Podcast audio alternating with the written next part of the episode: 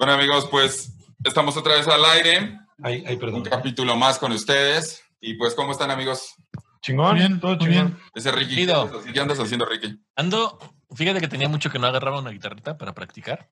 Y pues se me ocurrió ahorita así como agarrarla tantito, desentiesar los dedos, desoxidar, ¿no? Básicamente. Nada en especial, no estoy haciendo música ahorita, pero Qué ya. chingón.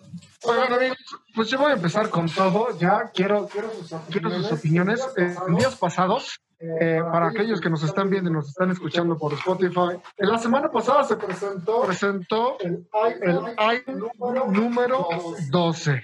¿Qué? El iPhone número 12. Oigan, ¿alguien más escucha doble gordo? Sí. ¿Sí me escuchan o no me escuchan? Doble. Escucho doble, güey. Sí, te estás metiendo por el de Pavel. Voy a tener que mutear y desmutear cuando hable el gordo, Pavel. A ver, ahí en teoría está Ahí estás. Pavel. Ah, está por la compu. Ahí te oyes bien. Ok. Tres, dos. Pues amigos, yo quiero empezar Ah, no. con todo. Estás muteado, gordito. Tres, dos, uno. Amigos, yo quiero empezar con todo. La semana pasada, Ay, la, empresa, la empresa Apple presentó el iPhone número 12. Uf, Gran Oye, la empresa- noticia. ¿eh? la empresa que trata a sus clientes como pendejos, ¿no? ¿Ya viste que les va a vender el cargador aparte? Eso es lo que quiero, quiero llegar, güey. Año tras año, en mi, opinión, claramente aquí podemos tener muchos haters, pero siento que te presentan el mismo teléfono, güey. No, güey. Eh. La misma, mamada año tras año. Pero ahora se dieron de qué hablar porque el nuevo iPhone escucha doble, güey. Pavel, muteate, cabrón. Yo estoy muteado, güey. Es esa compu, güey. Está. Pues voy a empezar con todo. Esta semana iPhone Voy a empezar con todo. Programa. presentó ya el número 13. a la verga, un año después. Güey, Esta sem- ¿Qué es pasó? como te digo que trata a sus clientes como pendejos vendiéndoles el cargador aparte, que se me hace un verdadero absurdo. Yo siento que en el iPhone 13 o el que siga, de la pantalla aparte, güey. Sí, sí, sí. O sea, para los que no saben, ya no incluye ni, ni audífonos ni el cuadrito cargador, ¿no? El adaptador. O sea, sí te incluye el cable USB con la entrada de iPhone, pero no incluye el cuadrito. Ellos dicen que es por un tema para cuidar el medio ambiente. Te recomiendan que utilices tu eh, cuadrito y tus audífonos de tu iPhone pasado, porque ellos saben que esos materiales son súper, súper, súper resistentes y lo vas a tener chingón todavía para tu nuevo iPhone. Pero, te sigue Pero el iPhone no. 20 Te sigue costando 25 mil pesos, cabrón. Pero el iPhone, el iPhone no, ¿no, güey? O sea, los audífonos y el cargador sí están súper chingones, güey. Pero el teléfono en sí, no, compra el nuevo, carnal. Compra nuevo. Compra el nuevo. La pregunta es, Espérate, gordito. Y aparte asumen que tienes el iPhone anterior, ¿no, güey? O sea, ¿qué tal si eres nuevo cliente, güey?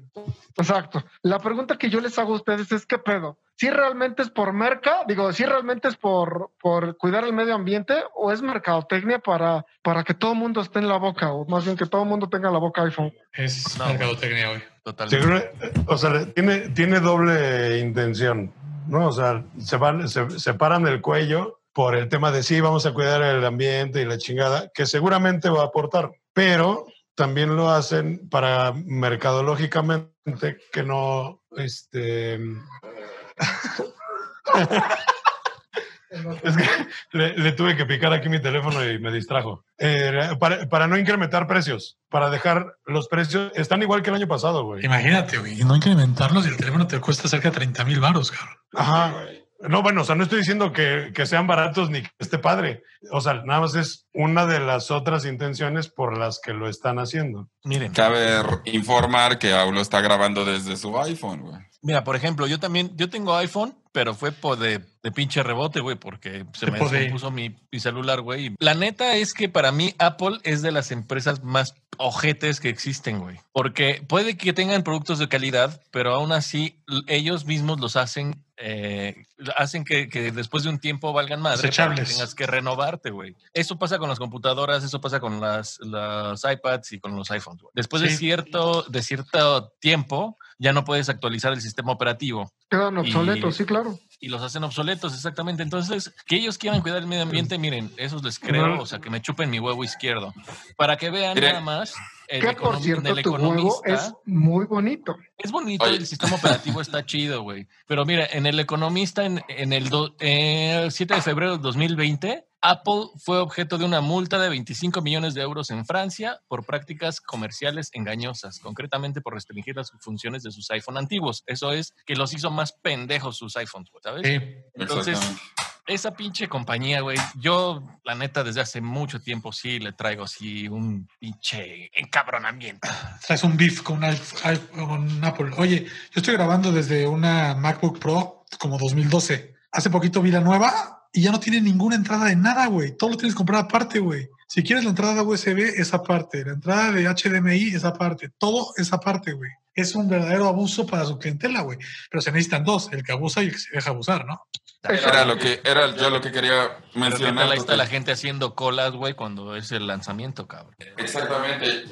Es el consumidor el que provoca este tipo de estrategias, güey. O sea, hay gente que ha invertido el dinero de todo un año para comprarse un iPhone, güey. Entonces, Entonces al, querer, ser, parte de la elite y la marca ser quien de alguna manera mmm, tiene el control por encima de, de cómo se comporta el, el, el, mercado y de lo que puede aspirar el comprador, pues dice, güey, este güey es capaz de comprarme un celular de 30 mil varos, va a ser capaz de comprar un cargador por otros 2 mil y de comprar unos audífonos por otros 2.500, güey. Y la gente en esta idea de consumismo y de sentir pertenecer a algo y estar en, va a hacer lo imposible por, por tenerlo, güey. La culpa no la tiene el indio, sino quien lo hace compadre, ¿no? O Sí, sea, es bonito.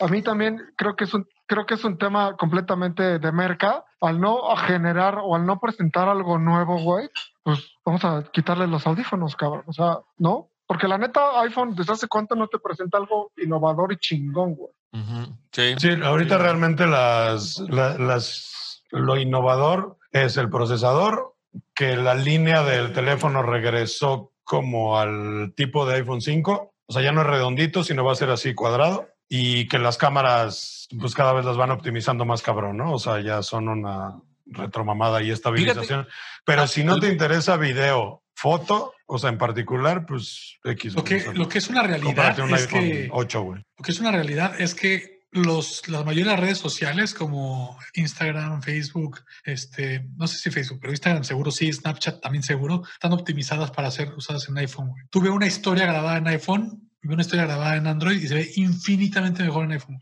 Fíjate que lo que, lo que alguna vez vi un, un, video muy interesante de como de dónde provenía la basura y esto era como para incentivar empresas a hacer como autos eh, renovables o ese pedo. Y estaba muy interesante, güey, porque decían que lo, lo lo que se debería de buscar en las grandes empresas justamente no es el que te estén vendiendo productos nuevos cada ratito, güey, porque contamina un chingo desde sacar los recursos para hacer un teléfono, para hacer las pantallas, los componentes, etcétera, hasta el, periodo de vida que tiene y después de eso, cuando el usuario ya no lo usa porque ya salió el nuevo y eh, se convierte en un chingo de basura, ¿no? Entonces, es, la gente está diciendo que lo que deberían de hacer las empresas era venderte cosas como upgrades para tu teléfono, güey. En vez de venderte un teléfono nuevo, que te vendieran una cámara nueva para tu teléfono, güey. Entonces el negocio ya no es la venta, sino es el que tú mandes tu teléfono, le hagan un upgrade, le arreglen nada más la camarita y ya tienes una cámara bien chingona, güey, ¿sabes? O salió... Eso sería, yo creo que un sueño, güey, porque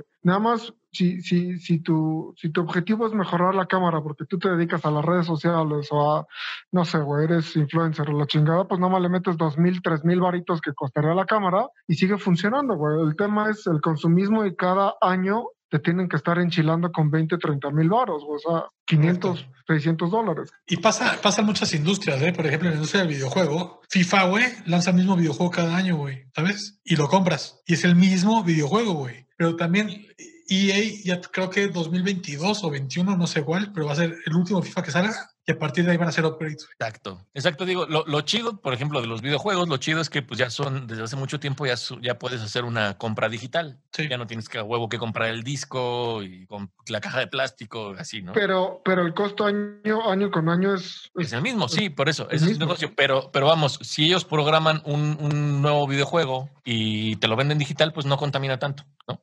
Eh, por ejemplo, con los no autos. contamina. Sí, bueno, a lo mejor si lo ves por el lado de la- lo que han de gastar de luz al momento de bueno. programarlo y todo eso, pues, ah. pero bueno, por ejemplo, los autos. Imagínate que en vez de tener que comprar un auto nuevo, nada más le tuvieras que hacer ciertos upgrades, güey, ¿no? Renovarlo, güey, ¿no? Esto, todo esto en un mundo donde, si se acuerdan, creo que Pavel fue el que lo mencionó en algún capítulo, nos acabamos ya los recursos del planeta de este año el día 3 de septiembre, güey. O sea, ya estamos ahorita consumiendo lo que le toca al 2021 y para el 2025 ya vamos a ir un año comiendo del año que me sigue, güey, completamente. O sea, primero de enero del 2025 vamos a estar comiendo, consumiendo 26. lo del primero de enero del 2026, güey. And so on, and so on.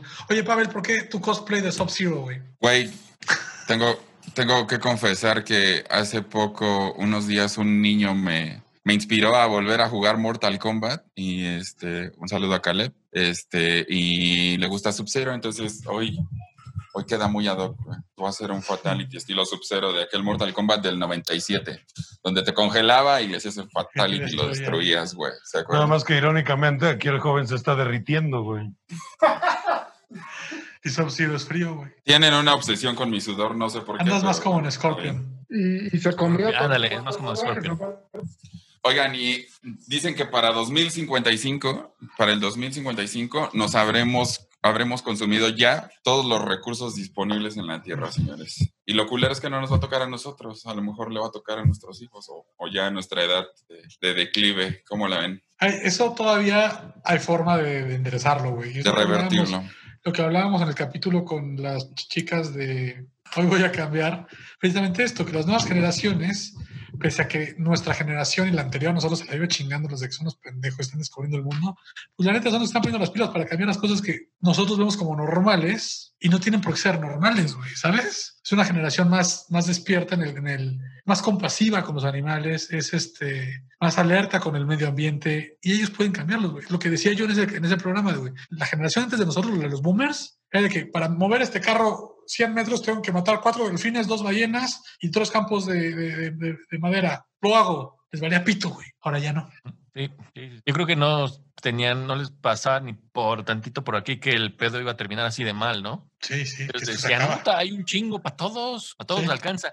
Y yo creo que eso es, eso es algo, ahorita lo, como lo que decía Pablo, yo creo que ese es un gran problema que así se ha visto durante generaciones, güey. El, pues a mí ya no me va a tocar. Uy, si esto vale madre, pues ya no vamos a estar aquí, güey. Ya que lo arregle alguien más, ¿no? Esa era la ideología boomer, güey, tal cual. Claro. Y hay que pensar en cómo todas las industrias, o sea, no es solamente un, un- consumo de- del factor humano, sino cómo la industria influye en el, en el individuo, en el comprador. Es dejar de estar inculcando esta idea de mantener los recursos, de salvaguardar el planeta. Es ahora la- las tiendas de ropa, conocemos, y voy a decir marcas, HM, Forever 21, hacen ropa desechable, güey. No se dice H&M. No sé cómo se llama. H- H&M, No se dice sé. Sara, se dice Sarah. Sarah. Oh, Sarah. Sara. Bueno, no sé, irrelevante. El punto es, este, es ropa desechable. O sea, ya ni siquiera, no es que tengamos que ser materialistas, pero te compras tu ropa con la idea de, de- de preservarla, ¿no? O que pienses que te vaya a durar la talla, no dos Y de fines de que- semana y lo Y de tires. que te No quede, que- ¿no? Y no que lo, que Sí, no yo- lo tires yo a la me acuerdo- basura. ¿Estás de acuerdo? Yo, yo me acuerdo que de niño te, te decían, no, pues este de, de los 5 a los 9 años, ¿no? Y Güey. pinche, pinche dobladillo. Se, se iban marcando, se iban marcando los anillos en la pierna del Sí. pantalón. Ah, hayas, arma, hayas, güey, hayas sido rico o pobre, heredaste. here- Perdón, perdón, gordo. Hayas sido Hayas tenido rico. que comer o no hayas tenido que no comer. Güey, chica, tu madre.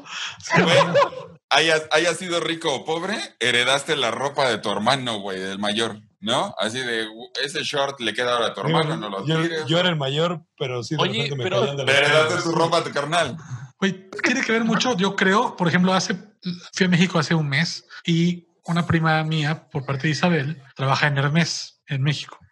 Es tal vez la marca de ropa más exclusiva de todo el mundo, güey. No creo que exista nada más caro que Hermes, güey. ¿Tú sabías que un pantalón Hermes o una bufanda o cualquier ropa que me digas tiene garantía de por vida? ¿De por vida? ¿A poco? Si tu pantalón Hermes tiene 20 años porque te lo heredó tu abuelo, güey, o 30 años, se descose un botón, tú lo llevas, lo mandan a Francia y te lo regresan con el botón puesto sin costo alguno, güey. No mames. Eso sí no Pero es un no pantalón que te cuesta unos 30 mil pesos, un pantalón. Oigan, no quiero, conozco- quiero hacer no- no referencia. conozco ni la marca, pero que Desde H, que güey. Tote, desde que Tote se fue a, a Jalisco ya habla como, como de provincia. Viajó a México hace unas semanas, güey. Entonces, güey, ya, ya, ya, ya, ya le entró en el. Te perdimos, Yeah. amigo. Fui a la Sí, gran güey. capital Sí, hace unas semanas. Güey, pero eso estaba mejor, ¿no? Cuando la gente dice, voy para la capital a buscar la suerte, ¿no? Y y ya Y por ejemplo, esa marca tiene unas bolsas, güey, que te voy a pasar, Ricardo, para que las pongas, que tienes que estar en una lista de espera y, so- y no te pueden vender más que una. Yo, yo creí que me las ibas a pasar porque me combinaban con esta sudadera. Dije, "Ay, qué chingón. No, no, y cuestan una verdadera fortuna, güey. Una bolsa de Hermes te va a salir como unos de 900 mil pesos a un millón de pesos. Güey, pero es, es, es absurdo, ¿no? Es absurdo. Bueno, Viendo Sí. cuánta gente muere de hambre que nuestra economía nos haya llevado a esas. Venden estatus, güey. Venden estatus. Ya, ya lo sé, eso- pero, eso pero es ¿qué hemos perdido para gastar tanto en estatus y dejar de preocuparnos por el prójimo o por la riqueza equitativa, güey? Güey, y fíjate que yo, yo eso, yo eso, a mí, yo ahí entro en cierto conflicto que hace poco me eh, ten- lo estaba platicando con mi suegro, güey. Me estaba contando que vio un programa de las mansiones más caras del mundo, cabrón, ¿no? Y que una de esas estaba la de Jeff Bezos, creo. ¿Cómo se llama ese güey? De, Sí, Jeff Bezos. y no me acuerdo cuántos pinches miles de millones costaba, güey. Y, y- y yo exactamente me preguntaba eso, güey. O sea, está qué chingón, güey, que puedas generar ese dinero, güey, si quieres. güey. Pero, pero, pero neta, ¿qué, qué se necesita, güey? Como para decir, güey, neta, tengo tanto dinero, necesito una casa de ese valor, güey. O sea, no puedo hacer algo mejor por el mundo, cabrón. Con tanto dinero que comprarte una casa de tanto. A veces los impuestos hacen comprar ese tipo de pendejadas. Lo Oye. hermoso, lo hermoso del altruismo, güey, es que es voluntario, no obligatorio, güey. Entonces, de Sí, repente claro, te, claro. te topas gente como Bill Gates que tiene mucha lana y se hace un chingo de, de- de altruismo. Chingo. Tal vez la persona en el mundo que ¿Qué más hace altruismo altruismo hace? es Bill Gates. Ujú. Y, y- y tú esperas lo mismo de alguien que tiene más lana que, eh, que Bill Gates y no necesariamente. O sea, el Oye, altruismo ajá. es, es tan hermoso porque es que te nace, güey. Tote, hablando de Bill Gates, vayan a ver su especial en Netflix y van a saber justo todo lo que ha invertido en llevar agua potable a las comunidades de África. güey. Así, ha invertido tanto dinero que hizo todo un sistema en el que el agua que toman, bueno, las heces fecales, porque en muchos lugares de África siguen yendo a letrinas. ¿Las heces fecales toman agua? No, no, no. El agua que pueden sustraer de las heces fecales, porque en lugares de África hay hogares que no tienen baño y son letrinas comunitarias. Van y lo Ujú. toman y él hizo todo el proceso con, con su equipo de trabajo y al final tomó el agua que se generó de todo ese proceso que venía de las heces fecales. Vayan a ver ese especial de Bill Gates. No me acuerdo el nombre, pero está buenísimo. Pero a lo que voy es, el consumismo ha degradado el valor humano de, de las personas, güey, o, o el sentido humano. El tener dinero, el- la riqueza, ha degradado el concepto de humanismo y de equidad social. No, pa- no, no, general, no, no puedes generalizar un concepto así, güey. No, no, no, Para algunos seguramente, para algunos seguramente, pero para muchos tantos no, güey. O sea, por ejemplo, Carlos Slim, que es el más rico de Latinoamérica, también hace un chingo del turismo, güey, pero un chingo, güey, ¿sabes? Y como calidad humana, toda la gente cercana a él se expresa de maravilla, güey. Se hizo rico de un beneficio ahí con Teléfonos de México, pero bueno, ya esa es otra historia. Digo, Su pero al final de cuentas tiene su lana. Y yo creo que los que no generamos esa cantidad de lana siempre lo vamos a ver mal. Por no sé, güey, si llamarle envidia, si llamarle, ¿sabes? ¿Por qué no da Yo- más? yo- ¿Por qué no ayuda más? ¿Por qué, se, ¿Por qué pagan él y Canel una cuenta de 800 mil pesos en un bar habiendo tantos güeyes con hambre? Güey, cada quien es libre de hacer con su lana lo que les pasa, ¿no? Y aparte ayudan, güey, o sea, No, no, a ver, no, no me malentiendas, no estoy cuestionando el por qué hacen eso, sino, es más, esta pregunta no está con la gente que tiene dinero, sino con la gente que no lo tiene, güey. Ha sido más la idea de pertenecer a una élite y a un, a un estándar social que sea mayor al tuyo, que hacen lo que sea, güey. Dejan de comer. La mitad de la gente que vive en la Condesa, que son los millennials y los güey, güey, trabajan por pagar una renta, por traer el iPhone, pero a lo mejor no les queda para comida. No voy a generalizar, no son todos. Pero el propio consumidor ha caído en este juego de deshumanizarse y tratar de pertenecer a una élite Sí. simplemente por tener un estatus, güey. Yo creo Sí. que sí, güey. Yo, creo- yo creo que, yo creo que el, el- digo, como en algún momento el- el humano hacía todo por, por, por y en nombre de Dios, güey. Yo creo que ahorita está así, pero por el dinero, güey, ¿no? Sí, hay muchísima gente que toma decisiones basado en el estatus, güey. Es decir, puedes rentar un mini cuartito, pero así de dos por dos con tu regadera compartida en la Condesa por 15 mil varos. Y por esos mismos 15 mil pasos te alegra, 15 mil baros te alegra, te alejas unos 20 kilómetros, 15 kilómetros. Es muchísimo mejor, pero no estás en la condesa. No puedes decir vivo en la condesa. Yo te voy a hacer una pregunta, Pavel, a ti que te tengo aquí cerquita. ¿Tienes 7 mil pesos disponibles? ¿Ahorita? Ah, sea, Siete mil, no. ¿no? ¿Tú, Ricardo? ¿Tú? ¿Alguien que tenga 7 mil pesos disponibles? Levanta la mano. Bueno, les voy a decir por qué. Con 7 mil pesos, Sí, nos podrías me vas a jugar una cáscara en el Estadio Azul, papi. ¿Siete mil por piocha o, o con siete mil entramos los que sean? Con 7 mil entradas, ahí te va. ¿Qué te incluye partido. con 7 mil pesos? Un partido de 60 minutos, tres árbitros, el central, los banderas, y que te graben, eso sí, eso sí no me queda muy, muy, muy claro, que te graben el partido. 11 contra 11, lo único que te prohíben es usar tacos. No puedes usar tacos. Sí, sí, con tenis debes de jugar ahí. Para que no pa- putees el pasto. Pero con 7 mil baros es el costo base para, para rentar la cancha del Oye, pero viene la limpia para no heredar la maldición del Cruz Azul o esa no viene en el costo. ya viene incluida. Ninguno de los dos equipos puede ser campeón. Nadie gana. Nadie gana. Pues bueno, amigos, este estuvo buena esta introducción. Vamos a nuestras gotitas de cultura con el invitado, porque no hubo gotitas de cultura. No, pues quedamos. ¿Quién trae gotitas de cultura, mis queridos Bueno, chavos? están, están las gotas de Tote. Y la, de- Tota. y la del gordo. Oigan, Sí. yo no es noticias de cultura, es como una observación, es como un consejo o es como un. Bueno, ¿Han visto este, este seguramente hay gotitas de algo. Sí. ¿Han visto este juego mecánico que se llama Slingshot, que consta de que te suben a ti y a un acompañante en un sillón y como literalmente como una resortera, te avientan y una liga te, te regresa? Simón, yo ya me subí y es lo más chingón del mundo. Pero hay una particularidad de ese juego que a, much- que a muchas mujeres, no todas, les provoca un orgasmo. Esto se ha estudiado y se ha tratado de definir por qué. Se dice que es por la vibración del aparato, por el, el, el vaivén del movimiento y este y hay, mu- hay varios videos que no sé si podamos por copyright, sí podemos, ¿no? Porque no, Eh, sí podemos. hacer algo aquí, este, donde muchas mujeres tienen un orgasmo al subirse a este juego. Entonces, si tú, amiga que nos escuchas, tienes algún problema con alcanzar el clímax porque tu marido no se pone las pilas, pues llévatelo a Six Flags y súbanse, súbanse al, al slingshot. Y no necesariamente tu marido, ¿no? O sea, si tu pareja sexual nomás no la talla, nomás no. Dile, te vamos a Six Flags. Exacto. Compra tu pase, ¿no? Y mira, cada fin de semana, mamita, vénganos. Güey, hace unos días vi un video justo del slingshot de dos personas mayores, es- se- dos ancianos, esposo, marido y mujer, y lo que le sorprende a la gente que hace el video es que el señor nunca se agarra del... Cuando te subes al slingshot, lo primero que haces es abrazarte al, al chaleco, ¿no? O a las barras estas que te cubren, al arnés. Y él todo el tiempo relajado, güey. Lo sueltan y el señor suelta las manos y se deja ir, güey. Y la No, pues comparación es que que- hacían era con las nuevas generaciones. Cuánta intranquilidad o cuánto poco seguras están que, que, que una persona de, de edad mayor puede disfrutar. Ah, güey. aparte- Mamaste. No, no, no, no. Aparte, güey, no mames, ya, ya a esa edad, ¿a qué le tienes miedo, güey? Sí, ya. Qué culeros son, güey. Así de, o sea, muchos ojetes cuando vayan con sus jefes así de, es que no quiero ir solo a la tía. Ah, ya no le tengas miedo al COVID, ya, ya, ya te, no mames. No, una, una cosa es el COVID y otra cosa es un pinche juego, güey. Igual y que vas Se acá. ¡ah! Se puede morir de un infarto, güey. La, Oye, la- pero- la muerte de los justos. Yo sí creo que está de más la Esos comparación. dormidos, güey.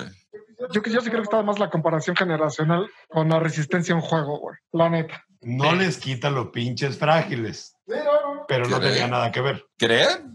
Déjenme aviento el anuncio. Échatelo, Que échatelo. estamos, que estamos otra vez en, en Café y con Satélite, ubicado en Manuel E. Izaguirre, número 17, tercer piso, eh, Ciudad Satélite, código postal 53100. Muy bien. Patrocinado por Rick Rock Music. Punto com. Y, que- y que-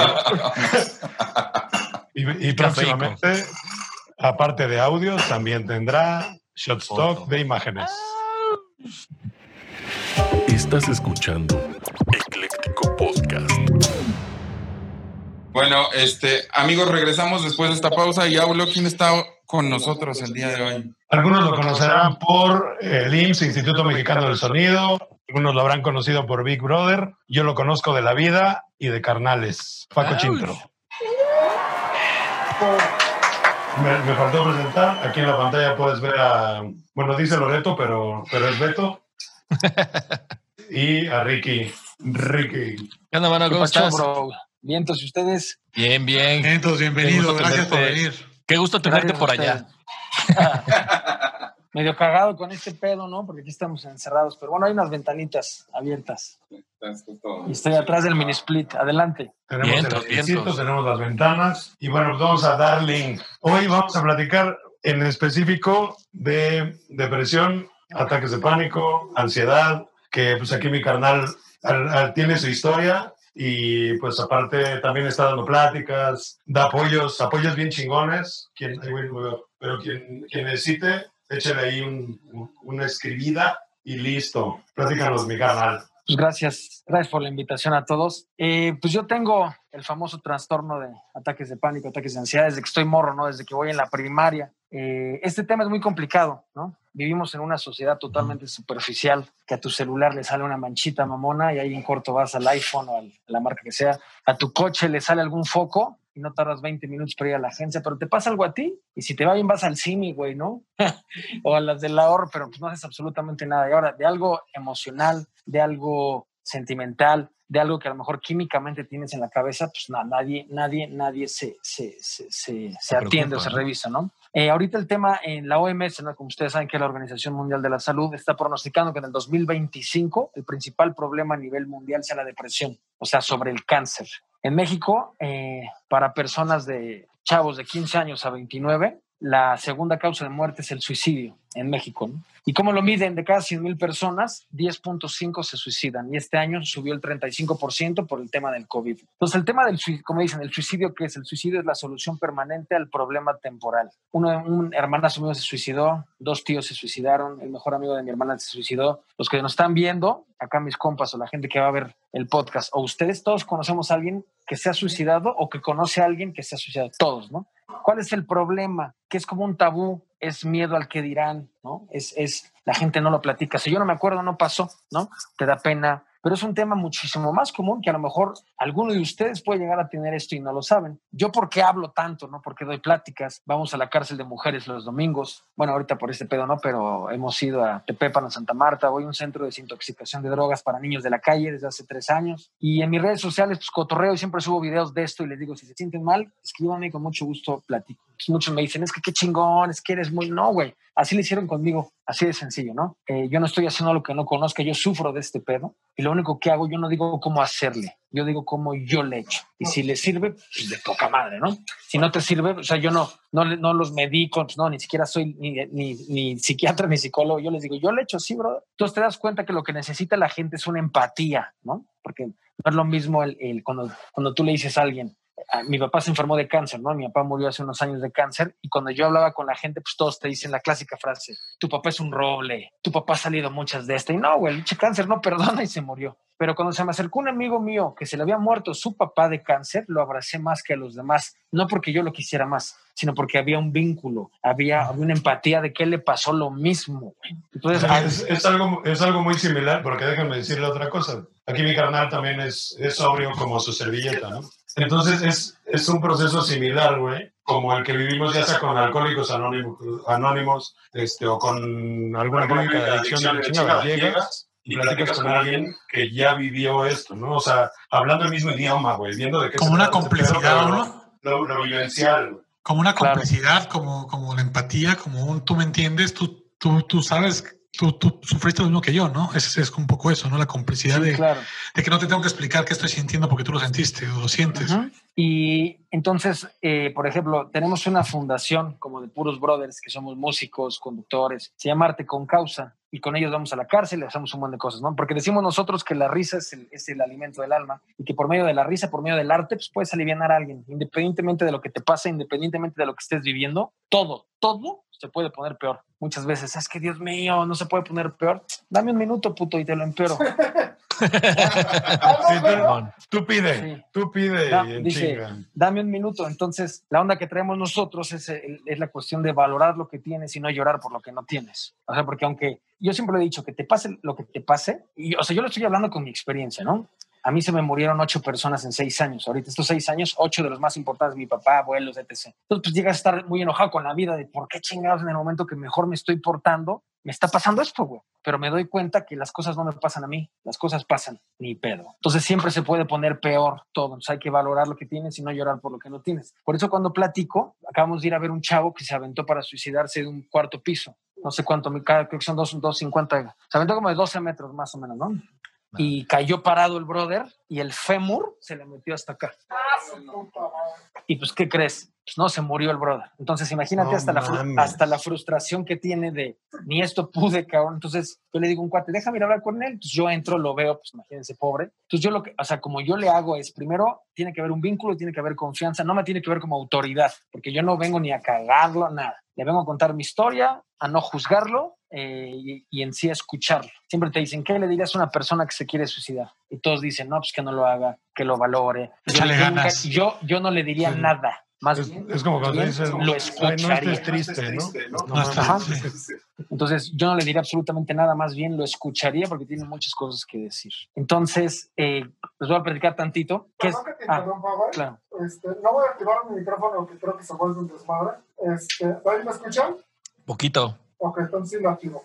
Este, per- perdón que te interrumpa, güey. interrumpa, güey, Pero pero creo que nos podemos, nos podemos ir en pausitas y hacerte muchas preguntas. Claro. Tú me dices, güey, a, a alguien, a alguien en este estado lo tienes que escuchar. Pero no sé tuyo, no, no. Alguien lo tienes que escuchar, cabrón. ¿Cómo haces ese acercamiento, güey? O sea, ¿cómo generas el vínculo para que este güey no te vea como que, puta, me viene a decir lo mismo que todos, güey, puta, me va a decir, no estés triste, güey, no te sientas así, güey? Que son las palabras o las preguntas peores que le puedes hacer a alguien en Claro. crisis, ¿no, güey? Claro. Como yo le hago, primero es hablando de mí. Entonces le digo, te quiero platicar algo. Cuando empiezo a platicar de mi historia, no lo estoy cuestionando, no lo estoy juzgando. Y, y el momento que él me ve, se, se empie- empieza a ver qué tan parecidos somos, sin, sin importar que él tenga un Mercedes y yo llegue en camión, él sea gay, yo no gay, él sea de 15 años y yo mida dos, no importa. Somos seres de luz, somos hermanos de dolor que sufrimos algo parecido. Es, es como llegar con él y decirle, es, eh, es como decirle, güey, pasé lo mismo que tú, ¿no? No soy una persona ajena a este proceso. No vengo a decirte échale ganas, sino vengo a contarte cómo, cómo yo salí adelante. Yo, yo quiero hablar de algo que no muchos saben y lo hablo abiertamente y creo que es momento de decirlo. Hace muchísimos años, yo soy ansioso declarado hace 17 años y hace 18 sufrí una depresión muy fuerte y una persona que está aquí, Ricardo, y Ajax, que ya no está, fueron los que me ayudaron y me salvaron la vida. Entonces, siempre el vínculo que generas con alguien, que además eran un par de extraños a mí, personas que, que apenas nos conocimos y, y tuvieron una influencia en ti, justo eso es a lo que quiero llegar, como cuando estás deprimido, es más fácil confiar en un extraño que en la gente alrededor de ti, porque la gente alrededor de ti al final ni te juzga, ¿sabes? Dicen, pues Pavel todo el tiempo está riendo, Edwin todo el tiempo está bromeando. No te puedes imaginar que Edwin pueda tener una depresión, ¿no? Claro. Y cómo llegas a ese momento, cuando alguien te brinda ayuda sin juzgarte, sin saber de tu pasado, sin acercarte con una manera pretenciosa contigo, ¿no? Y lo que vives desde este lado y te familiarizas con ello y aceptas. ¿Cómo vives tú ese proceso? O sea, ¿cómo haces Entonces, ese camino? como yo hice ese camino, fue, yo viví una depresión muy fuerte porque puede haber muchos factores. La depresión puede ser crítica, puede ser crónica, puede ser clínica, puede ser porque puedes tener un cuadro de depresión. Químicamente te puede pasar algo que sufras de depresión, güey, ¿no? El, el- el prejuicio de los psiquiatras son para los locos, no mames, ¿no? El otro es, yo, yo que me, no me dedico a esto, me dedico a otras cosas, pero el 80% de mi tiempo lo hago en ayudar, porque si no me hubieran ayudado a mí, no estaría ahorita aquí cotorreando con ustedes. Entonces, eh, yo siempre les digo cómo hacerle, ¿no? Entonces, siempre está el prejuicio del psiquiatra, ¿no? Y el otro prejuicio es que yo no quiero estar medicado. Le digo, oye, brother, en la antigüedad la gente era intolerante a la glucosa, ¿no? Se empezaron a morir. El azúcar es 10 veces más adictivo que la cocaína. Se metían azúcar, azúcar te genera dopamina, que es la sustancia del placer, y de repente se morían. Hasta que un güey dice, no, brother, esta mamada se llama diabetes y te tienes que inyectar insulina. Y, ah, Esto es igual, esto es igualito, no sé, como esto es medio escondido, es un tema como sombrío, la gente no sabe, cabrón. Pero muchos sin saber nada de medicina te dicen, yo no quiero estar medicado. A ver, güey, entonces, ¿por qué te tomas un broncolín? ¿Por qué te tomas un Pepto Bismol? No, no, no, pues es que yo he visto en las películas, no seas mamón, bro. ¿Cómo te sientes? ¿Mal? Entonces déjate chambear a estos güeyes. Y no es que yo venga a, a venderles a ustedes un psiquiatra, no. Es ayuda profesional. Es que hay psiquiatras muy malos y arquitectos y futbolistas y políticos. O sea, es para que te pueda Esto no es como dicen, esto no es para el, que lo, para el que lo necesita, esto es para el que lo quiere. Si te quieres sentir bien, le tienes que echar ganas. El trabajo es muy difícil, pero siempre se puede poner peor. Yo en el momento que más éxito tuve como en mi vida laboral, eh, veníamos de tocar en Coachella, le abrimos a los Killers, nos fuimos con Muse, Gorilas, abrimos el, eh, cerramos el Vive Latino. No lo digo presumiéndolo, sino cualquier persona diría, no, ese brother ya tenía fecha de boda, tenía 10 pesos en la cartera y yo creo que es de los días más solos de mi vida. Entonces está cabrón, porque la inteligencia emocional con la inteligencia racional, con la estabilidad económica no tiene nada que ver. Nada que puede ver. ser, puede ser genio, millonario, miserable, pobre, pendejo, feliz. Y los ejemplos ahí están, ¿no? Ricky. Justo nosotros, en, no me acuerdo qué capítulo fue, pero fue de los primeros que hicimos, platicamos respecto a eso con, por ejemplo, Residente, que hizo una canción en la que hablaba abiertamente de su problema de depresión. Y nosotros pensábamos, bueno, el dinero y el éxito no te da estabilidad emocional. Y hay muchísimos casos. Chester Bennington de Linkin Park, Chris Cornell, No, déjate eso, Robin Williams. Robin Williams. Robin Yo te Williams. digo, Y ese es el que nos duele. A mí, el de Robin Williams me da... yo te digo, ¿cuál es el sinónimo de Robin Williams? Y me dices felicidad. Claro. No. Claro. Las, las últimas fotos antes de suicidarse estaban sonriendo, güey. Y el suicidio es algo, porque aparte, el, el pedo, como te dicen, hay una entrevista de Chester Bennington, porque ves que hay, un- hay una onda de una conspiración que dicen que yo no, déjate que crea o no crea en eso. ¿Por qué? Porque yo sigo a Linkin Park, el New Metal desde que estoy niño, y todas sus canciones hablan de eso, güey. Y yo lo conozco con eso porque yo sufro de eso. Entonces, al momento que se, que se ahorcó después de que falleció Chris Cornell, que era su brother, me di cuenta que él sí padecía este pedo. Hay una entrevista en YouTube, si pueden, búsquenla, que es la última entrevista que le hicieron a Chester Bennington y él dice que es la loca de la, de la azotea del vecindario. Exactamente, Es- dice, mi cabeza es un vecindario Ajá.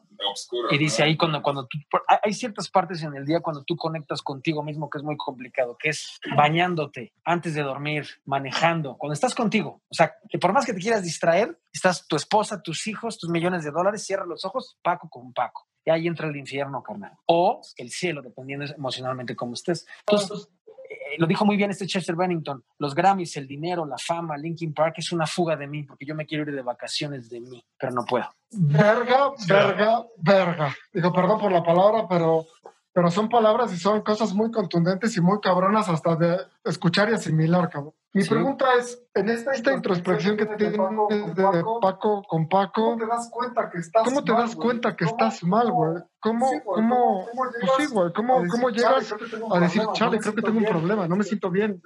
¿Te puedes? ¿Puedes dar cuenta Sí. tú mismo, güey? Sí, de que te das cuenta, te das cuenta. El problema es que luego tú das ciertas señales como pidiendo ayuda, pero no sabes cómo pedirla y la gente no sabe cómo recibirla, ¿no? Entonces, cuando alguien se muere, sea tu amigo o no tu amigo, incluso tu enemigo, cada persona cercana a esta persona te da culpa, porque dices, le pudo haber ayudado, ¿no? Lo pudo haber escuchado y es, muy complicado. En mi caso fue una de las características de la depresión. La depresión es, es, la, es la muerte silenciosa, ¿no? Muchos dicen, es que está deprimido, ay, me quiero morir, es que estoy enojado, triste. No, no tienen ni idea de lo que es la depresión. La depresión no es estar enojado, no es estar triste, güey. La depresión es perder interés por vivir. La depresión es cuando a la vida se le va el color. La depresión es cuando a la vida se, se le va la sal, ¿no? O sea, se le quita la sal. Entonces, no importa tu familia, no importa si tienes hijos, empiezas a cuestionarte, y si ya no estoy aquí, no creo que haya problema, güey, ¿no? Entonces es muy complicado porque tú empiezas a hacer de todo para poder salir adelante, pero estás en un camino pues, prácticamente solo porque estás lidiando con todos tus demonios, güey. En mi caso fue problemas con las adicciones es porque emocionalmente estás mal y lo que quieres es, pues estás a favor o en contra de las drogas. Yo, Paco, yo no puedo consumir drogas. Yo no digo que esté a favor o en contra. Estoy en contra de todo el cagadero que hace el pedo del narcotráfico, ¿no? Pero una persona que es hasta su madre, ¿no? Es una persona que la pasa mal. Aunque sea adicto al trabajo, adicto al sexo, ludopatía, que es la peor para mí, las apuestas. Entonces me dicen, ¿por qué, güey? Le digo, pues muy sencillo, porque hablaba con un cuate que tiene mucha lana, es de mis mejores amigos, y se pone medio hasta su madre de lunes a lunes. Cada día tiene más dinero, no se pelea con su esposa, tiene salud, su hijo va bien, tiene muchos ceros en la cartera. Él me dice, no es por competir contigo, mi Paco, pero pues yo sí lo pude controlar. Y digo, bueno, muy sencillo, va. Si hablamos de un porcentaje en cuanto a felicidad, del 1 al 10, ¿cómo estás en la familia? Y me dice, 10, va. ¿Cómo estás en salud? 10, va. Entonces, mi cuate le pregunto, ¿cómo está la relación con tus hijos en cuanto a porcentaje? Me dice 10. Entonces, si pudieras hacer un, pro- un promedio de, de tu vida, ¿cómo le estás pasando hoy? Y me dijo 10. Bueno, entonces, si le estás pasando tan bien en esta conciencia plena, por llamarle así, en este presente, ¿por qué te vas de aquí, güey? ¿Y por qué te pones hasta tu madre diario para irte de este 10 tan pleno que tienes, güey? Y se queda callado. Y me dice, bueno, no, no es que le digo, güey, no me contestes, canal. O sea, no te estoy convenciendo de nada sino no existe y lo sostengo. Un solo adicto que la pase bien. Porque mucho me dice, ay, güey, yo me echo diario tres chelas y no estoy mal. Digo, pues, ¿quién está diciendo que estás mal, cabrón? O sea, no pasa nada, güey. O sea, yo juego, yo, yo soy gamer desde morro, yo concursaba en, en videojuegos y eso, me encantan los videojuegos, me encantan. Y de repente el otro día compré The Last of Us 2 y jugué 18 horas seguidas. güey. 18 horas seguidas. Entonces cualquiera dirá, es que Paco, no, güey, pues emocionalmente traes muchos pedos y lo que no quieres es regresar contigo y te clavas en un juego. ¿Jugar es malo? No. Si caes en una actitud adictiva, sí. ¿Me explico? Al final lo que no entiendan algu- algunos, algunos adictos, es que existen los adictos funcionales, que eso es diferente. O sea, sigues funcionando, sigues produciendo y la chingada, pero al final tienes una adicción. Claro. Y, y al final, quieres, seguir escapando, seguir escapando de, algunas cosas, ¿no? Pero eso no quiere decir que yo no tengo un pedo. Y, y, y como dices, o sea, alcohol, droga, no es que sean malas. O sea, si, si yo pongo una bolsa de perico aquí y una botella ahí, güey, pues ahí no me hace nada, güey. No, o sea, ahí está bien. El pedo es lo que hacemos cuando nos la metemos. Claro. Y, y ahí es donde viene el pedo y sentimientos y, y todo Yo-. Me quedo mucho con una, un- con una frase que dijo Paco, que es que cuando estás en una de- gran depresión, tú tratas de mandar señales, ¿no? Tratas de mandar como pedir ayuda, pero la persona que está como receptor no sabe que estás pidiendo ayuda y tú no, no eres como lo suficientemente franco como para decir, güey, estoy mal, necesito ayuda, ¿no? O sea, llegar a ese, a ese punto de reconocer con todas sus letras, estoy deprimido, necesito ayuda, es algo muy difícil, ¿no? Claro. Y, y dependes, y, y, por ejemplo, los casos que tanto, tanto lo que nos compartió Pablo, que nos compartiste tú, es como que tuvieron gente alrededor que lo salvó. Tuvieron gente alrededor que entendió la señal y, y- y supo, supo, supo reaccionar, ¿no? Este, Sí, claro. Yo voy a compartir algo por primera vez. Cuando me vine a vivir a Guadalajara, que hay una depresión más fuerte que he tenido en mi vida. Muy cabrón. Este, terminé en psiquiatra, terminé medicándome, este, porque pues, es lo mejor que pude haber hecho para mí en ese momento. Porque el nivel de soledad que yo sentía era brutal, brutal. No tenía a nadie, absolutamente a nadie. Mi teléfono nunca sonaba, mi chat nunca sonaba, no hablaba con absolutamente nadie que no fuera mi hija de dos años en ese momento, año y medio en ese momento. O sea, ¿sabes? O sea, es como no compartes nada con nadie. Y este, mi esposa supo leer las señales y me propuso ir a un psiquiatra, que eso fue como, como un, como un, este, algo que pasó muy a tiempo y, y me hizo sentir muy bien. Y yo la gente que, que que puedo decirles que si vas, si te da gripa vas al doctor, ¿no? Si te rompes una rodilla vas al ortopedista. Si tienes algo en la cabeza ve a un psiquiatra, ve a un psicólogo, ve a un terapeuta. O sea, necesitas atenderte, necesitas ayuda. O sea, hay un, hay un médico que se dedica a darte mantenimiento de eso y, y, y es el que más existe un tabú de hacerlo. A mí me costó trabajo, tan solo me sigue costando trabajo porque es la primera vez que lo comparto. Es la primera vez literal que lo comparto. Mi familia no lo sabe más que mi esposa. Y este, lo veo todavía, hay una parte de mí que lo ve como un tabú o cómo me van a juzgar y todo eso. Yo les, pues yo aconsejaría que, que es más importante, o sea, si te van a juzgar que te juzguen, pero es más importante tu salud, importante tu salud mental y pasar el bache como lo tengas que pasar. ¿Me explico? Las palabras que dijiste de, de la soledad y la sal de la vida y todo eso es completamente lo que yo veía. ¿Me explico? Y, y las señales las mandas y pides que alguien te ayude.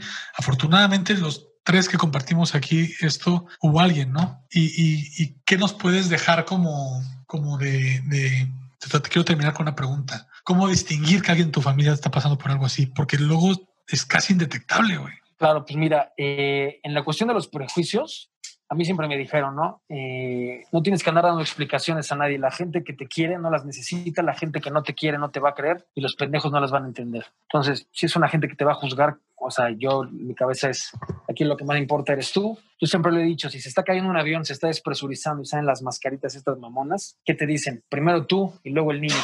Y todos vivimos al revés, todos. Primero todo y luego yo, no, güey. Primero tú, si sobra tiempo, tú. Y ya si de plano sobró tiempo, tú. Ya que estés bien tú, van a estar bien los demás. Esa pregunta es muy complicado saber si a alguien le está pasando mal. güey. Yo siempre hago en vivos de Facebook, hago en, fui ayer a hablar a un podcast, una, una empresa muy grande como de México que acaban de llegar, y hablé de esto. Estuve una hora. Terminando esto, la directora del canal, una, una mujer que tiene muchísimo dinero en Monterrey, se puso a llorar. Me dijo, ¿podemos hablar? Sí. El camarógrafo que nos estaba grabando se puso a llorar. Y no porque yo tenga un don en mi palabra, no, porque me dijo, nunca nadie me lo había co- cotorreado así. Muchas veces hablas con un terapeuta y te dice, la depresión en 1400, no mames, aquí es, brother, esto me pasó y ahí te va. Entonces es muy complicado ahorita con tu pregunta saber exactamente quién tiene. Lo que yo hago, yo trato de decirle a la gente que cualquier que tú veas algo raro, te le acerques a la persona, le escribas. Hay cuatro, cuatro sustancias que hacen que el ser humano sonría. Es oxitocina, dopamina, endorfinas y serotonina. Esos cuatro hacen que tú sonríes. Esto es clave. En mi caso, esto es clave para poder vivir bien.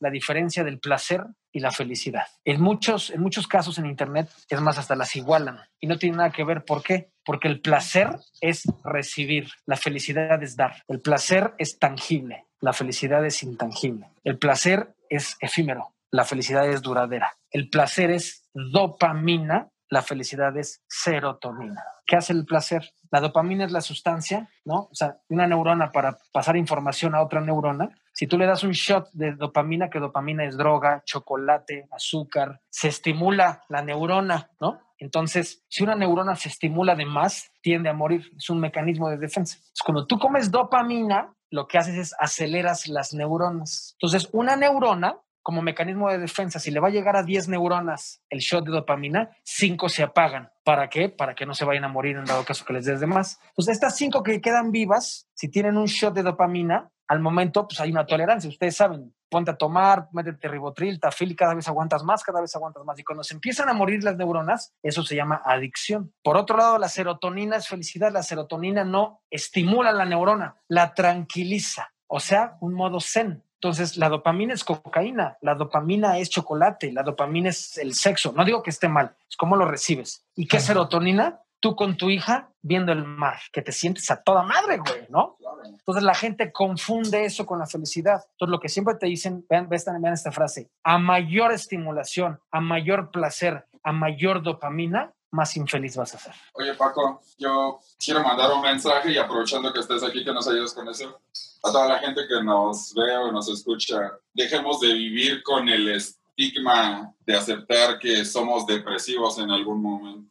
Ha- Hago referencia a un video que vimos en redes sociales de Odindo Peirón, donde hace una observación que me parece muy acertada. Todos somos suicidas de closet. Llega un momento en el que nos agobia tanto lo que nos pasa que dices, güey, si hoy cierro la puerta y me despierto mañana y que sea un mundo distinto. Claro. Entonces, mandarle un mensaje a la gente, el ejemplo que nosotros ponemos aquí, la idea de compartir nuestras historias no es hacernos parte de la tragedia, sino decir, levantamos la mano, alguien tuvo la voluntad de ayudarnos, nos liberamos del estigma de aceptarnos como depresivos, hagan lo mismo, acérquense a la gente que los quiere, a la gente que los ama, ¿no? Y, y- y digan abiertamente lo que pasa. Vamos a ir a una pausa y regresamos con Paco. Este, importante- Lo importante de compartir, yo creo, es lo como, como dijo Aulo hace ratito lo de doble A.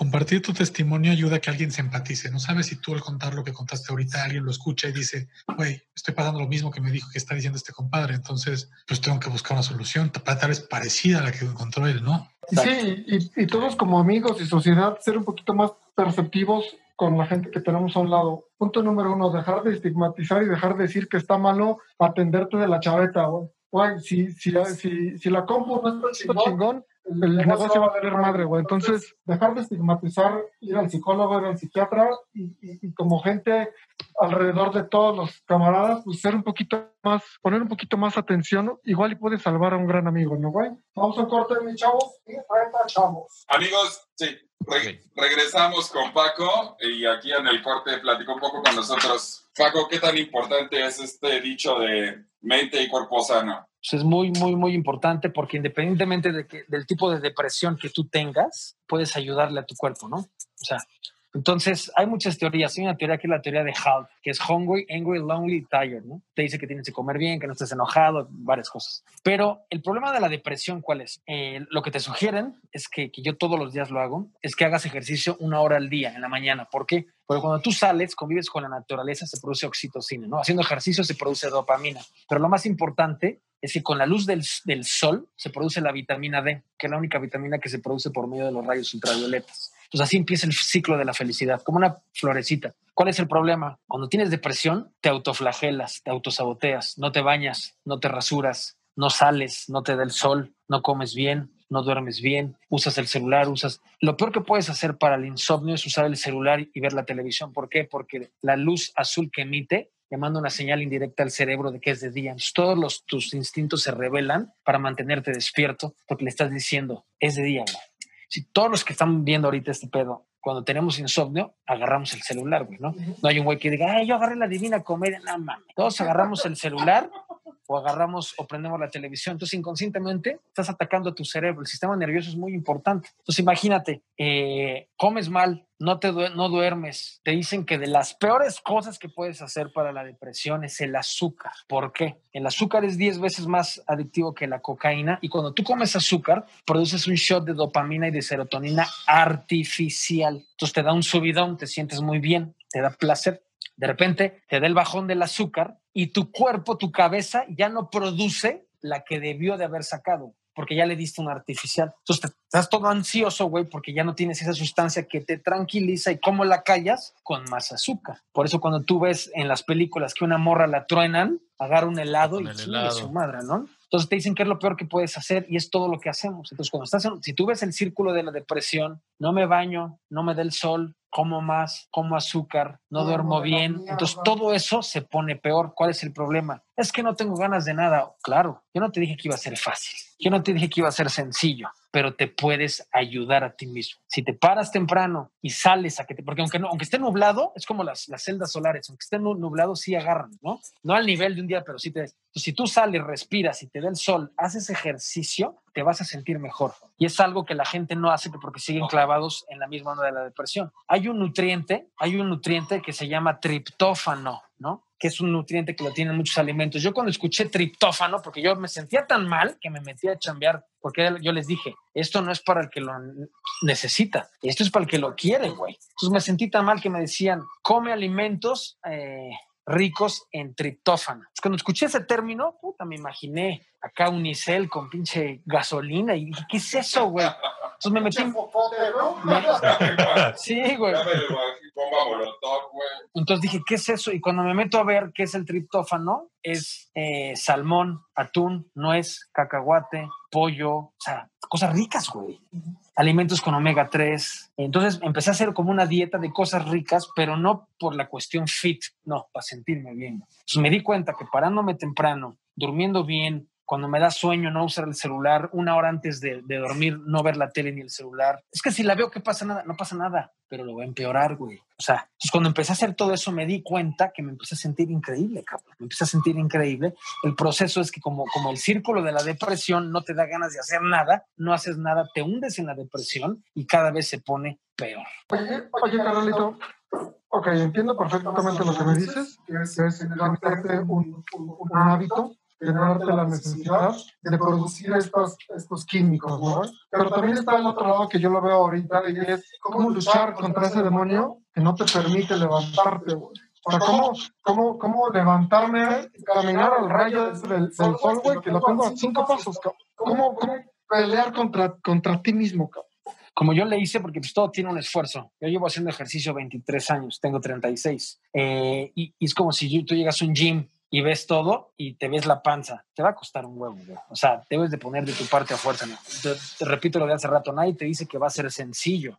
Tarda, en teoría tarda 21 días algo en convertirse en hábito. güey. Entonces tien- tienes que empezar, debe de haber un principio fuerza. güey. Pero te empiezas a sentir bien. Te dicen, si estás en un velorio, vi unos ejemplos en, en una plática que fui, estás en un velorio, velorio, porque se muere un familiar tuyo y te sales a correr afuera de donde están velando a tu familiar, a correr, te empiezas a sentir mejor. No, se te olvida. no te vale, pero químicamente hablando te empiezas a sentir mejor, empiezas a respirar. O sea, entonces lo que yo les digo a todos es, háganme caso, güey, créanlo. Vayan a ver un psiquiatra, aliméntense bien, hagan ejercicio. Lo que platicábamos hace rato, el celular te aleja de los cercanos, pero te acerca a los lejanos. El celular es una, yo creo que, yo creo que afecta más de lo que, de lo que, de lo que pudiera llegar a ayudar, ¿no? El tema del celular, estaba viendo, por ejemplo, Instagram. La gente que se mete Instagram, incluyéndome, te metes a ver los coches que no tienes.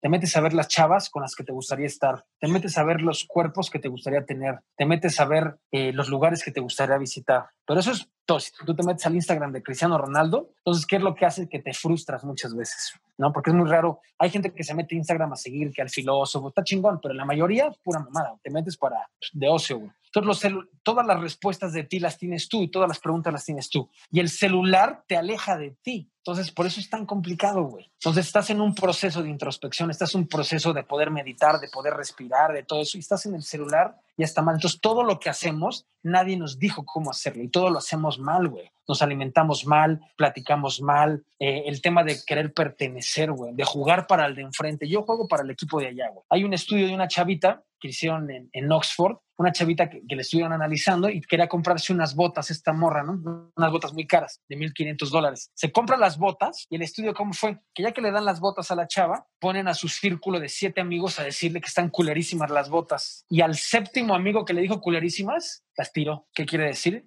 Que se compra las botas para pertenecer. No perteneces a chingar a su madre. Y de repente alguien dice, no, güey, no les gusta a nadie, chingan a su madre. El raro, el señalado. O sea, muy complicado la manera de cómo vivimos. güey. Entonces, por eso todo lo que hacemos es para enfrente, para enfrente, para enfrente, para enfrente. Yo te digo, a ver, Aulo, ¿cómo está tu jardín? Pues no sé, pero el de ese güey está culerísimo.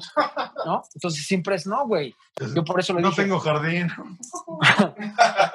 Yo por eso lo que les digo es eh, el ejemplo del avión. El más importante eres tú, eres tú, eres tú, eres tú. Y es un proceso, es un proceso largo, es un proceso complicado. Pero en el momento que vas al gimnasio y ves que lo haces así, se te ve un mini chiquitito, ya te emocionas, güey. Y ves un resultado. En el momento que subes cuatro escalones y al quinto no te baja, la, no te falla la respiración, dices, está sirviendo el cardio, güey. A todos nos ha pasado, güey, ¿no? En el momento que está, que yo, yo que eh, estoy ahorita dando pláticas, en un principio, pues imagínense los nervios. Yo sé tocar la batería, y- pero no dar pláticas de esto. güey. Pero al principio, cuando empecé con la práctica, con la práctica, empecé todo a jalar, se empezó a convertir en un hábito, ya se me hace muy sencillo, güey. Pero si nunca empiezas, ¿cómo chingados vas a poder tener un hábito? Oye, Paco, y, y, por ejemplo, ¿cómo, cómo has manejado tú el tema de, de la ansiedad? Que para mí ha sido una de las cosas eh, más, eh, pues como cabronas que, de- que me ha tocado vivir con alguien cercano.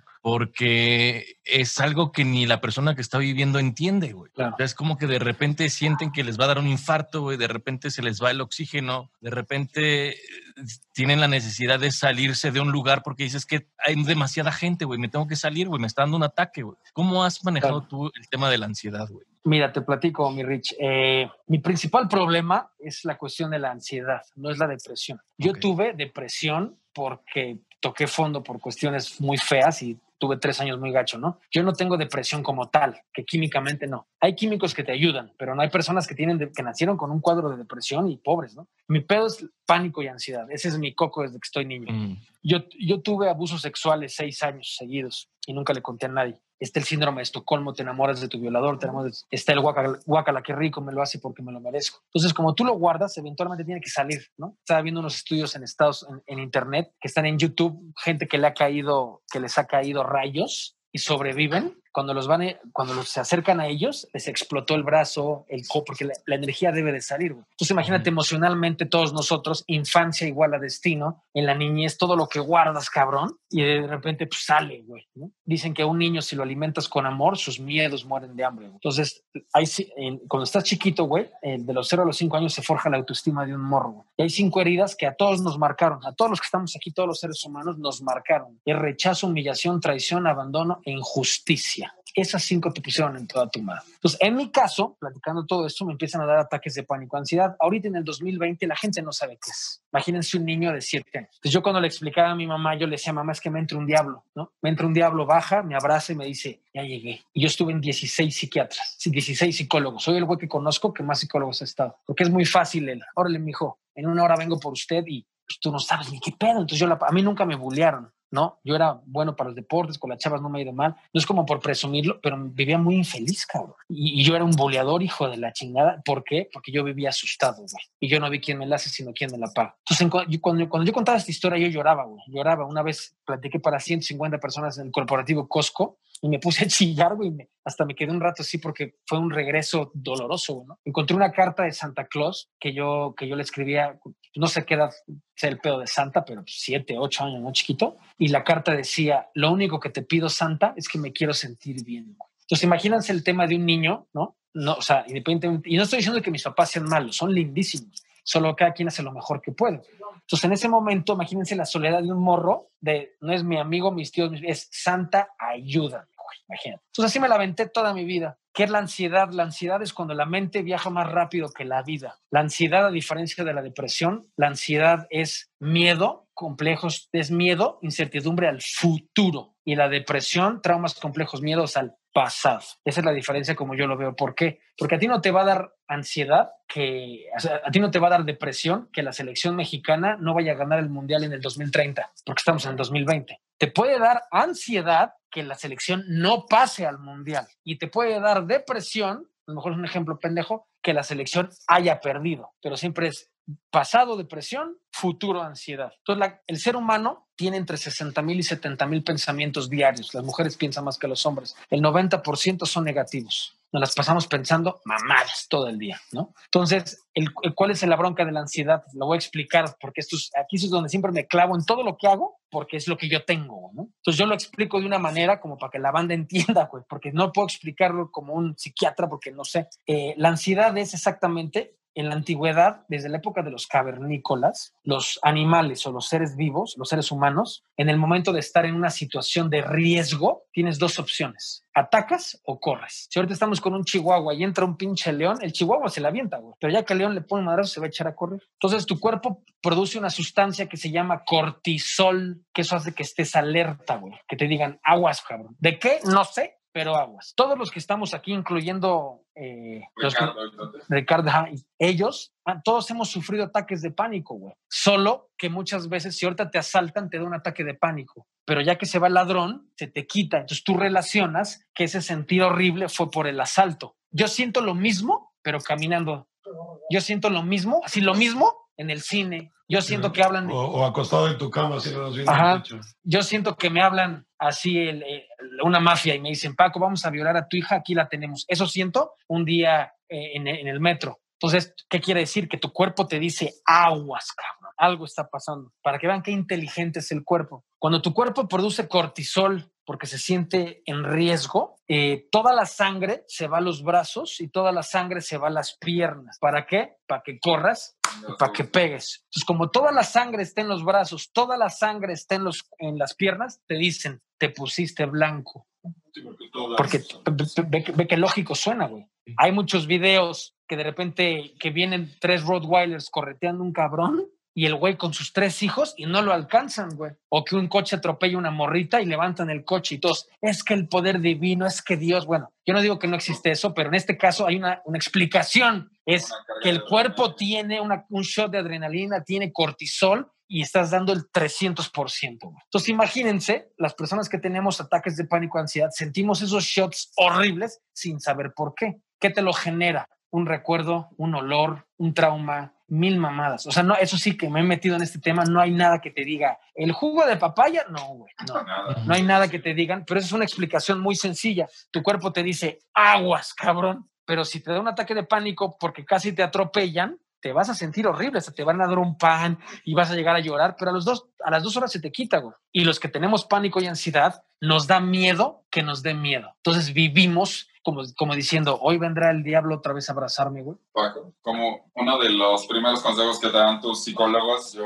que, so- que asisto al psicólogo, es trata de controlar tu mente. Es súper difícil. A mí, me, a, mí me hacen el señalamiento de que duermo muy poco, porque yo cuando tengo un espacio para estar conmigo mismo, es terrorífico. Tu mente empieza a trabajar una y crear y crear y crear. Y siempre buscas estar activo en algo, jugar con los amigos, estar aquí, eh, leer un libro. y siempre buscas una actividad continua que no te permita estar contigo mismo. Es, es algo que siempre les explico que es muy difícil. Justo lo que tú dices, no es el sonido del balazo en la calle, sino que la bala venga hacia ti, ¿no? Y es este pensamiento constante. ¿Cómo es el proceso que vive un ansioso para entender, una, que nunca se va a curar, es un proceso con el que tienes que vivir toda tu vida, y cómo te aceptas a ti mismo como ansioso. Mira, hay una frase que yo todos los días de mi vida repito, que es yo me voy a morir con esto, pero no a causa de esto.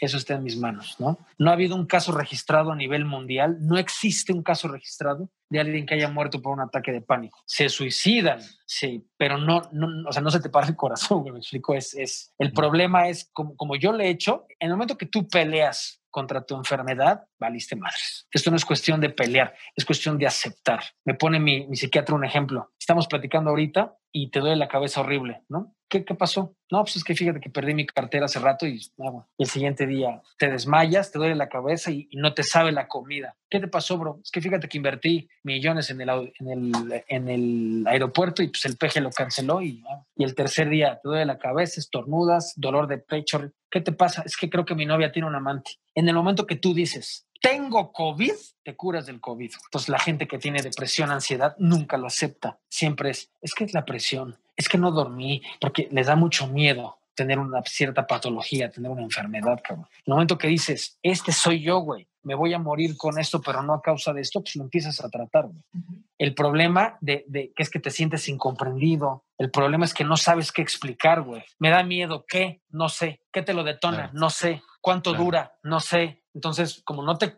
como es complicado, te sientes solo. Yo fui a tocar con el IMSS en un festival que se llama Rock al Parque en Colombia y tocamos en el after de Depeche Mode, imagínense. Bueno, esos güeyes ni fueron. Siempre me preguntan, ¿fueron esos güeyes? No, no, no fueron. Así se llamaba. ¿Escuchaste Personal Jesus? Sí, entonces... El after de Pink Floyd. No, pero sí se llamaba... No, no. entonces tocamos en ese show y pues, se puso cabrón. Yo nunca había probado la cocaína en mi vida. Yo era muy de alcohol, no de drogas, pero me dijeron, estás en Colombia, güey, es como si vas a Suiza y no te echas un chocolate, no mames.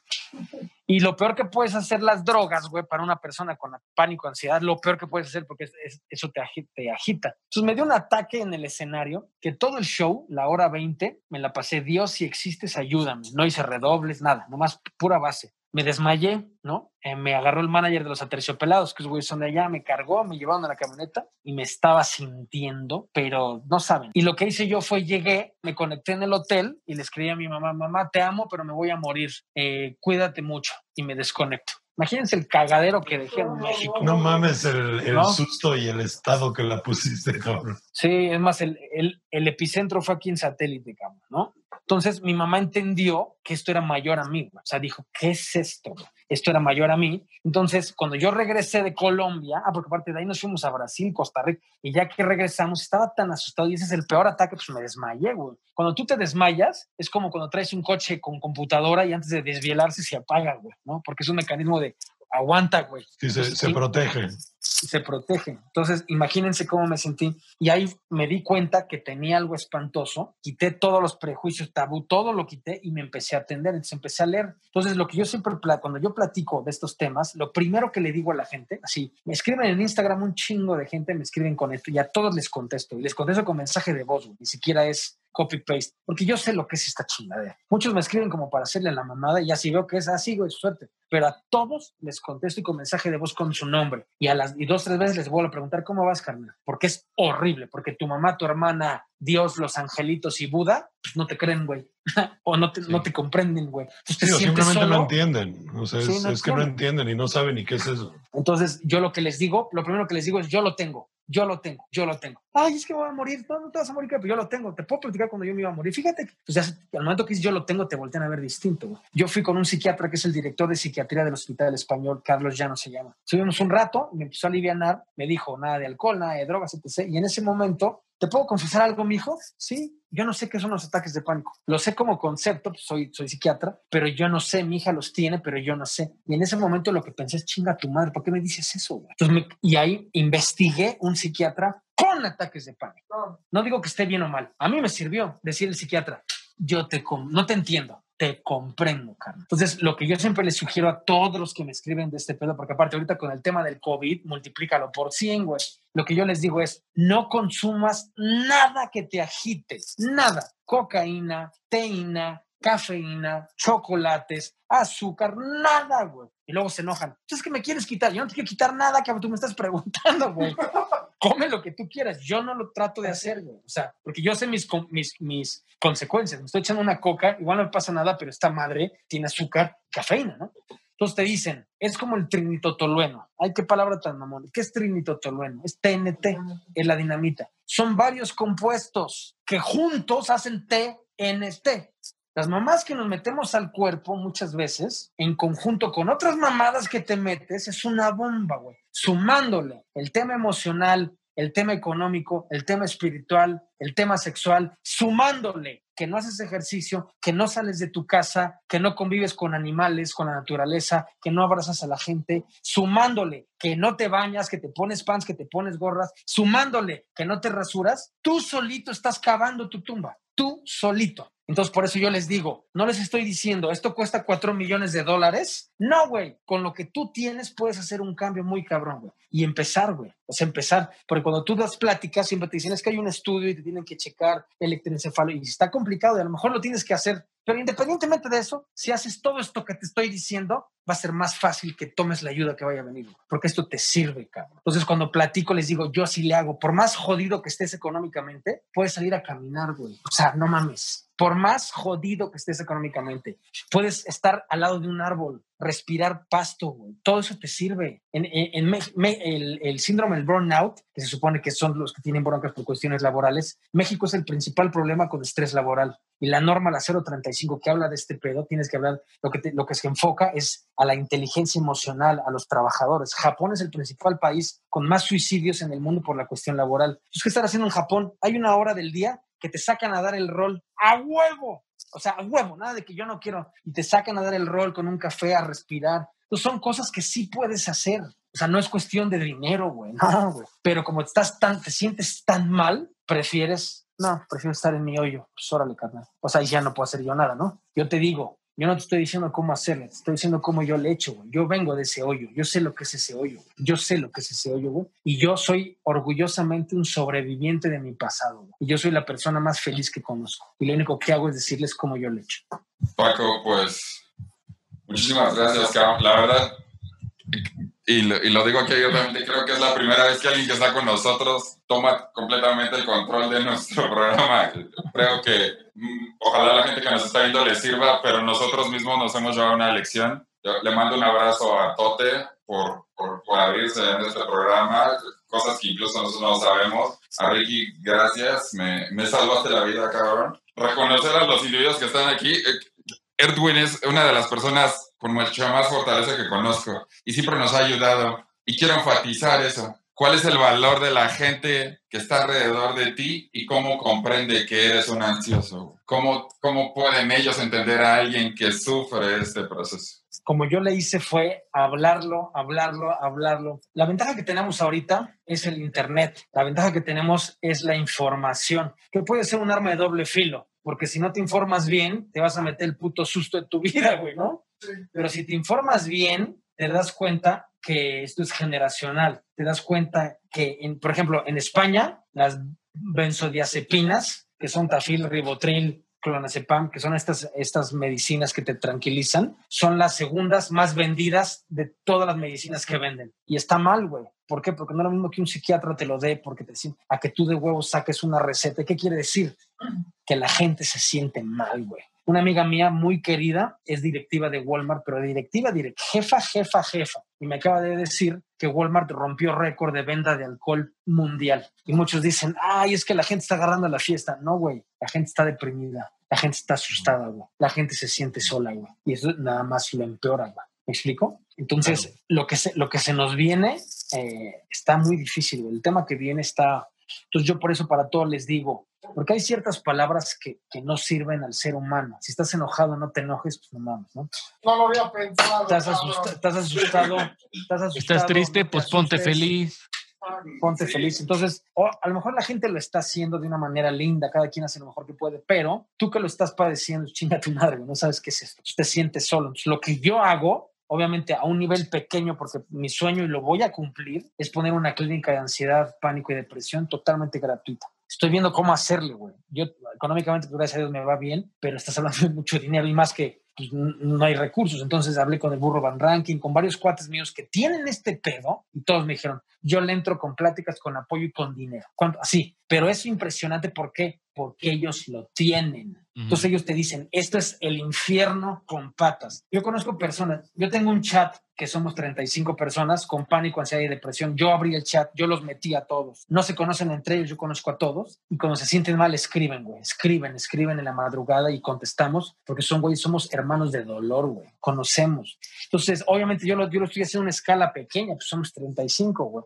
Entonces, cuando voy a programas o que me invitan a, siempre hablo, y siempre al final de los programas, así de, he ido a Fox, a ESPN, amigos, al final se me acercan dos, tres cabrones. Oye, Paco, ¿me pasas tu WhatsApp? Sí, güey. Y, y, y, entonces, ¿por qué, güey? Porque se sienten, y como te digo, ¿qué le dices a una persona que se quiere suicidar? ¿Qué le dices a una persona con ansiedad? Nada, más bien lo escuchas, porque tiene muchas cosas que decir. Eh, les platico rápido, en el en el, di una plática en una, en una empresa muy grande y agarré de ejemplo a 50 personas, que eran las 50 que estaban enfrente. A ver, saquen una hoja y escriban su nombre. Ah, no, levanten la mano quien ha tenido pensamientos suicidas, no intentos, pensamientos, por más chico que haya sido. ¿Quién va a ir a mi velorio? ¿Quién va a llorar más? Etc., ¿no? Y levantan la mano dos güeyes y luego, luego la bajaron y pues yo, ¿no? Entonces le dije, bueno, de estos 150, de estas 50, pues gracias por la confianza. Vemos tres personas que hemos tenido intentos suicidas, digo, pensamientos. Ahora saquen una hoja, escriban su nombre, escriban su red social. Le doy mi palabra que no la voy a decir absolutamente a nadie, va a ser 100% confidencial. ¿Quién ha tenido pensamientos suicidas, no intentos? Y me escribieron 11. Y luego les dije, agarren una hoja, solo escriban una palomita si han tenido pensamientos y un tache si no. Y me escribieron de 50, 44 palomitas. ¿Por qué? porque sabían que nadie va a saber quiénes eran. Sabía, el de al lado no se iba a dar cuenta. Entonces, ¿qué quiere decir? Que emocionalmente todos estamos destruidos. ¿En qué momento se van a acabar tus problemas? El día que te mueras. Y el principal problema que yo veo, la gente no le tiene miedo a morir. La gente tiene miedo a vivir. Es el revés. Hijo de su puta madre, literalmente. Ahora sí estuvimos al filo. No, está este, cabrón ahí como el miedo al prejuicio, ¿no? Claro, güey. Y creo que todo empieza de- de- desde ti, que no te quieres aceptar porque te da miedo o que piensen en tu chamba que te quieres matar, cabrón. No, o sea, no mames, ¿cómo puede estar mi camarada que, me- que, que- que estoy de la chingada? Y eso es lo que poco a poco, el silencio, te va rompiendo más tu madre, cabrón. El. O sea, siempre la carga del estigma de que te señalen como suicida o como ansioso es lo que te hace excluirte y tener la confianza de, de platicar. Sí, Yo quiero antes de despedirnos, porque nos queda poquito de la llamada, preguntarle a Paco si podemos compartir sus redes o cómo la gente se puede acercar a ti, cómo te puede Con seguir. muchísimo gusto. Yo estoy como Paco Chintro, así me dicen Chintro desde, desde la primaria. Y soy Francisco, me llamo Paco. Y eh, lo que hablé ayer en el, ayer hablé en el radio y en un podcast. Y les dije, escríbanme, güey. A todos les contesto, güey. A todos les contesto porque lo que necesitamos es, es personas. Porque yo siempre lo que les digo, terminando la plática, ¿no? O terminando ya sea con una persona o con, o con muchos, me dicen, déjame darte una lana. Digo, no, güey, gracias a Dios no lo necesito, pero no, solo te quiero pedir algo, pero hazme caso, güey. Sí, haz lo mismo que yo estoy haciendo contigo con alguien que lo necesite, güey. Es lo único que te pido, güey. Y entonces, y me ven con unos ojos de decir, a huevo que lo voy a hacer, güey. Hasta ganas de llorar me dieron, cabrón. Y, y cuando hago este pedo, ¿cuál es la diferencia? Porque cuando a mí me ayudaron, me dijo este brother, ayuda como yo te ayudo. Dijo, es lo que hago todos los días. Órale. Paco, Paco, pues muchísimas gracias. Gracias a ustedes. Y, y gracias por lo que compartiste. Digo, la verdad, hay muchas emociones, muchas cosas en que pensar y es lo significativo de este, de este capítulo en este podcast. Este espacio es tuyo, Gao. Cuando quieras regresar, ven aquí, platica con nosotros. Si hay algo que en este equipo de trabajo podamos aportar a lo que estás haciendo, dínoslo y estaremos ahí con, co- contigo. La verdad, muchas, muchas gracias. No sé si mis compañeros quieran agregar algo. No, pues yo igual muchas gracias, Carol. Porque, aparte, en cuanto le dije, en chinga dijo, sí, güey, sí, güey. Entonces, este, o sea, sí, te reafirmo que, que sí, güey, para cuando lo necesitas o, o no necesitar, sino simplemente hablar del tema, en China dice que sí. Eh, entonces sí, de- definitivo cuentan con él y pues tú cuentas con nosotros, canal. Yo quiero despedirme, irme, digo, agradecerle otra vez a Paco y decirle a la gente que no es debilidad pedir ayuda, no es de débiles, no es de, no es una señal de debilidad pedir ayuda. Está bien pedir ayuda. Y lo, lo que yo les quiero agradecer y lo que yo trato de hacer todos los días es no, no tanto la cuestión de, de, esta- de, vivir, güey. La cosa no es vivir, la cosa es sentirse vivo, güey. Y es bien complicado hacer eso, ¿no? Luego la gente, la gente los, nosotros somos viscerales, güey. A mí me dijeron, nunca en la vida, Paco, nunca contestes cuando estás enojado. No prometas cuando estás feliz. Y no decidas cuando estés triste, güey. Y no mames, somos un cagado. Entonces, Pues bueno, Paco, muchísimas gracias por estar aquí. Te lo agradecemos infinitamente. Todos ha sido una gran lección, ¿no? Gracias a Aulo, eh, porque Aulo también tiene su historia y no tiene ningún miedo en, en compartirla. Sigan a Aulo también en su propio canal. Él, es, él aporta aquí, pero tiene una historia que contar y, y vayan con él. Muchas, muchas gracias, cabrón. La neta, no sé ni cómo despedirte, no sé cómo despedir el programa. Creo que ha sido completamente significativo eh, este momento y, güey, muchísimas gracias. Gracias a ustedes y yo siempre les he dicho que todo es cuestión de percepción, ¿no? Eh, a mí me dicen, es que de tal vez lo voy a hacer. ¿Por qué? Porque pues, un día me voy a morir, sí, pero los otros no, güey. O sea, siempre es el vaso medio vacío, es el vaso medio lleno, como lo platicaba, ¿no? La cosa no es, no es vivir, es sentirse vivo. Frases que yo repito todos los días, hay situaciones malas que se pueden convertir en pésimas, el problema no es lo que te pasa, sino es lo que haces con lo que te pasa. Y la onda emocional que nosotros tenemos, que es complicada, está en nuestras manos morirnos con esto, pero no a causa de esto, güey. Sí se puede, güey. Yo siempre cuando despido es, yo soy el orgullosamente un sobreviviente de mi pasado y como decía mi papá, qué bueno que nacieron. Muchas gracias. Qué chingón, la neta. Bravo, Te voy a robar eh, la palabra para él. Creo que, sin temor a equivocarme, ha sido el capítulo con, con más fuerza que hemos hecho. Eh, gracias, cabrón. Te lo dije ahorita en la corte. Me acabas de dar una pinche bofetada y, y me acabas de hacer entender muchas cosas que los cabrones de al lado muy cercanos a mí tienen y, y- y a veces es bueno y, a veces es bueno ponerte perspectivo y estirar la mano. Gracias. Tote, por Gracias, Tote, por compartirnos. Gracias, Pablo. Gracias, Paco. Gracias, Pablo. Gracias, Ricky. Y, y amigos que nos están viendo, no teman, cabrones. Platíquenlo. Ya, ya, ya no sus redes sociales, Paco. Están sus amigos, están sus parejas, están sus familias. No pasa nada si, si aceptamos como somos. ¿no? Que nos escriban a nosotros si hay alguien de los que nos ve que quiera platicar. Ahí están nuestras redes sociales, ahí nos encuentran en, en Facebook sin, sin ningún tipo de pena. Aquí nadie los va a juzgar. Pues nos vemos la semana pasada. Besos de cinco yemas, mis chiquitines. Esos cinco llamas, perras. Qué guapo eres, Paco. Ahorita me das tu WhatsApp. Bye.